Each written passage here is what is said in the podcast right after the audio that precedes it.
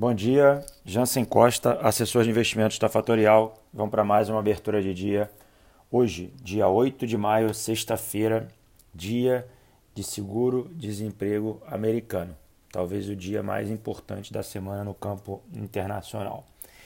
Bom, a bolsas opera no tom positivo, mais uma vez, ao longo da semana, é um número que já opera acima da faixa de preço nas semanas anteriores, mostrando um novo rally de preços no S&P futuro e no Nasdaq. Isso vem sendo impactado por um setor em específico, que é o setor tecnológico, ou seja, as principais empresas, Microsoft, Facebook, Google, Amazon, é, vem com um peso bastante forte no índice e vem se bem performado acima das outras empresas. Se você excluir essas empresas do índice, o índice não tem uma performance tão boa. Tá? Isso vem o mercado uh, olhando para o lado positivo que essas empresas terão no pós-Covid. Olhando para o mercado brasileiro, ontem a gente teve um movimento de realização na Bolsa é, e um, uma apreciação do dólar, aquilo que eu comentei ontem. O mercado iria é, questionar aí o, o, corte de juros, grande parte do mercado é, tem a visão negativa desse corte de juros para 3%, mas ontem eu reforcei a tese de duas casas uh, que pensam diferentes e vem acertando, principalmente a Persevera vem acertando há mais tempo do que a grande média, é, mas vale a gente ficar de olho nesses efeitos do corte de juros e que, que isso refletiu no mercado. O dólar subiu, a bolsa caiu, mas houve um movimento na curva de juros, é, que eu não vou usar o termo em inglês aqui, para ficar fácil o entendimento, mas basicamente o diferencial entre a taxa de juros projetada é, no, mais curta, né, mais próxima de hoje, e a longa, essa, essa, essa, esse valor ele abriu, né? ou seja, essa diferença em números de pontos percentuais, ela aumentou. Tá? E quando isso acontece, é, o mercado, né, os investidores, esperam que o aumento, haverá um aumento de inflação, é, a perspectiva de inflação futura, mas também projetam um crescimento forte da economia. Tá? Esse movimento aconteceu ontem, vamos ver o que vai acontecer para os próximos dias. Lembrando é, que o Guilherme Abud da Persevera, ele comentou que esse diferencial não deveria acontecer, é, deveria sim cair em números nominais essa inclinação da curva, ok? É, estamos em, em, resultados corporativos tanto locais quanto internacionais.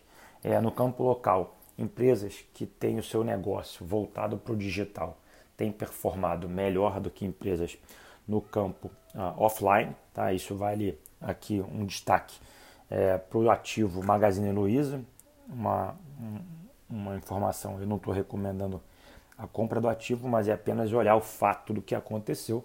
Magazine Luiza já volta para preços pré-Covid-19. O que temos de boas notícias também é que o VIX, aquele índice do medo no campo internacional, ele está no menor nível desde o Covid-19. Tá? O ápice foi em 80 pontos, agora, nesse exato momento, ele está com 29 pontos. Tá?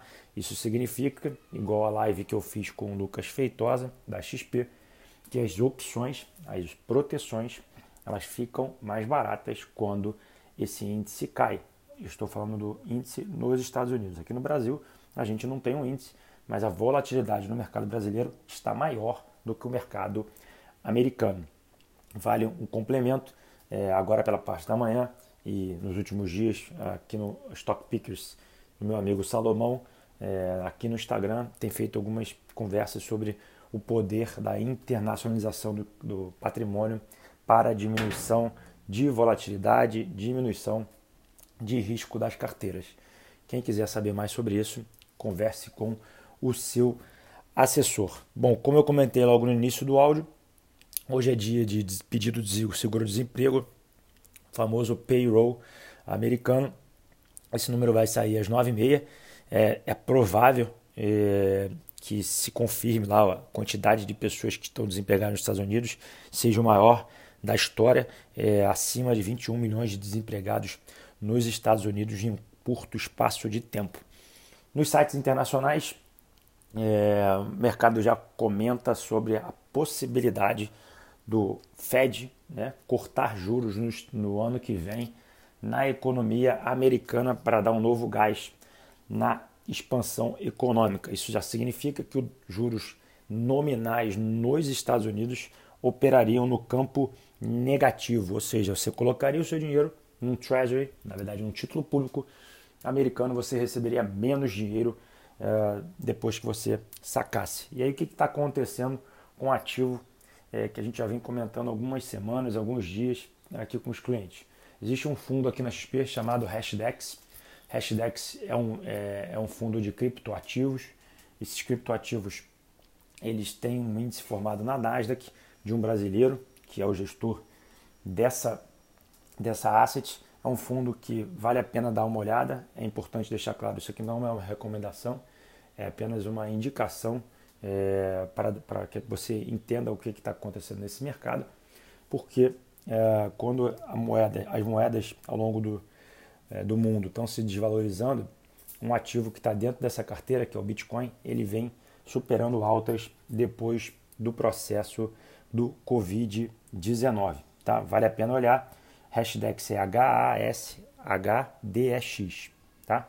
É, lembrando, isso não é uma indicação de compra do ativo. Bom, como é que a gente está no mercado internacional agora? O S&P sobe 1%, é, a Nasdaq sobe 1% também, o VIX está próximo aos 29 e o dólar index, o dólar frente a uma, uma cesta de moedas, desvaloriza 0,13%. Bom, hoje na parte ao meio-dia vai ter uma live no Instagram, no arroba jansen.cs. Quem ainda não segue a Fatorial, arroba Fatorial Invest. Eu vou ficando por aqui. Uma ótima sexta-feira. Cuidado, às nove e meia tem número importante. A bolsa sobe mas hoje é sexta-feira, relembrando os últimos dias, que sexta-feiras foram dias de realização é, e eu vou uh, encerrando por aqui, ok? Um bom dia a todos, um ótimo final de semana. Tchau, tchau.